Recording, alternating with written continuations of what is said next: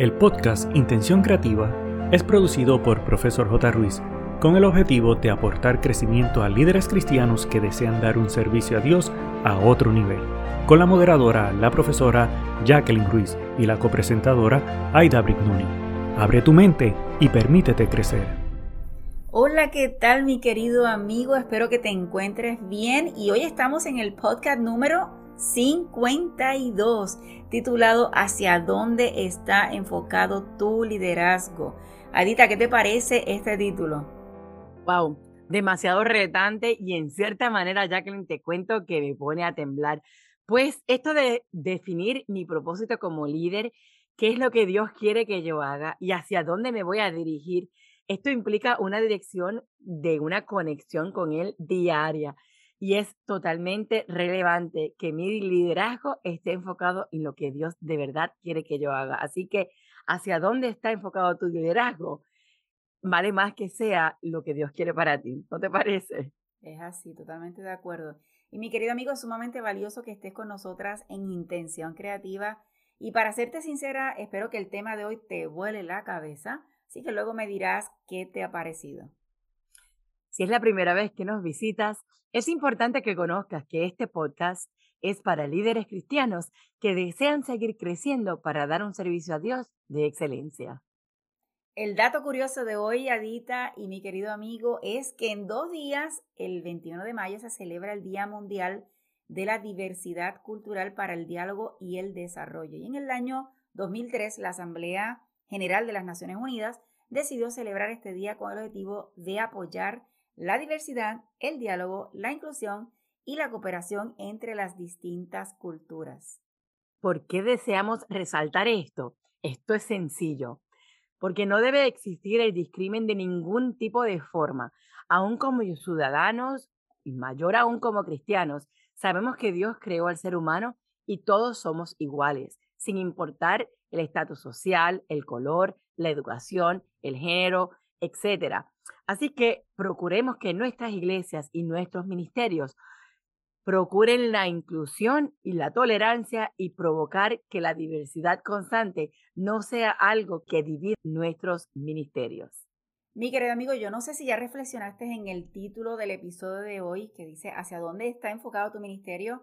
Realmente son palabras mayores porque podemos caer en el riesgo de que estemos enfocados, estemos dirigiéndonos a un lugar equivocado. Para mí, los dos lados serían, o más bien los tres lados, que es, estamos enfocados en Dios, estamos enfocados en los demás o estamos enfocados hacia uno mismo. ¿Cuál sería la correcta? Imagino que ya sabes la respuesta correcta. Siempre debemos estar enfocados en Dios y por ende nos llevará hacia los demás.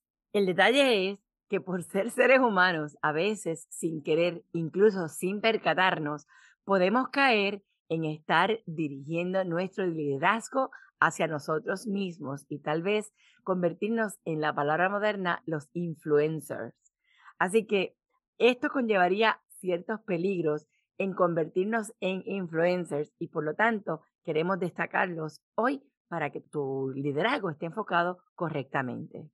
Claro que sí, el número uno es el orgullo. Es muy fácil pensar que si llegamos a tener un puesto de liderazgo en la iglesia, puede llevar a que pensemos que somos autosuficientes o sentirnos importantes, cometiendo el gran pecado de ponernos primero antes que Dios, cuando en realidad nuestro enfoque como líderes es llevar a las personas a una vida conectada con Dios sobre todas las cosas.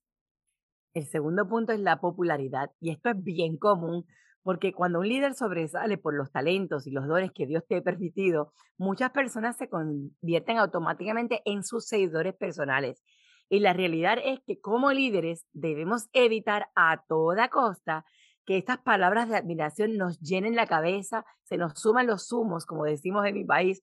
¿Por qué? Porque un líder de éxito es el que lleva a los demás a Jesús. Y el éxito se nos puede ir a la cabeza y a menos que recordemos que Dios es el que hace la obra y puede continuar la obra sin nosotros y sin mi ayuda, debemos enfocarnos en que esta popularidad siempre sea destacada en Dios y no en ti mismo.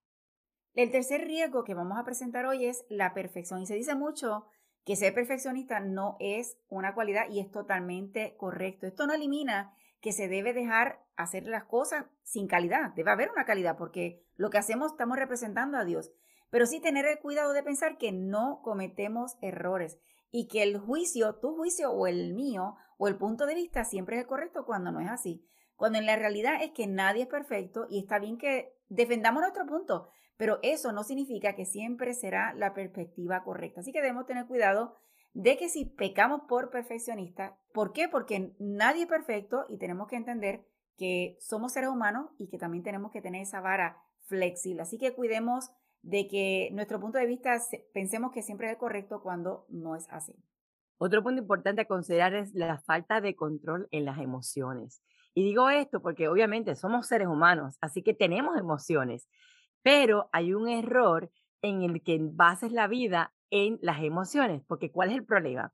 Que cuando estamos bien alegres, estamos bien eufóricos, vamos por la vida, nos llevamos el mundo por el medio y llevamos el liderazgo con tanta energía que nos llevamos enredados a todos a nuestro alrededor. Sin embargo, cuando entonces llega el momento triste, el momento down, el momento de la depresión o la desilusión, también entonces arrastramos a los demás. Y como líderes de éxito y madurez, debemos reconocer que en el liderazgo hay momentos de altas y bajas, pero si damos honor a quien corresponde, que es a Dios, Él nos va a mantener en perspectiva de mantener este control de emociones y que en nuestro liderazgo siempre lo pongamos por encima de ellas, siempre dirigiéndonos por lo que Dios quiere que hagamos.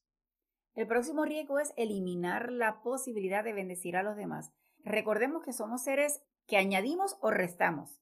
Y si nuestro liderazgo está basado en nosotros, por supuesto que tendremos seguidores, pero a la larga estamos restando, porque la bendición que se supone que las personas reciban al conectarse con Dios, la estamos colocando en riesgo de, una, de la vida espiritual de ellos. ¿Por qué? Porque lo estamos enfocando en nosotros y no en Dios.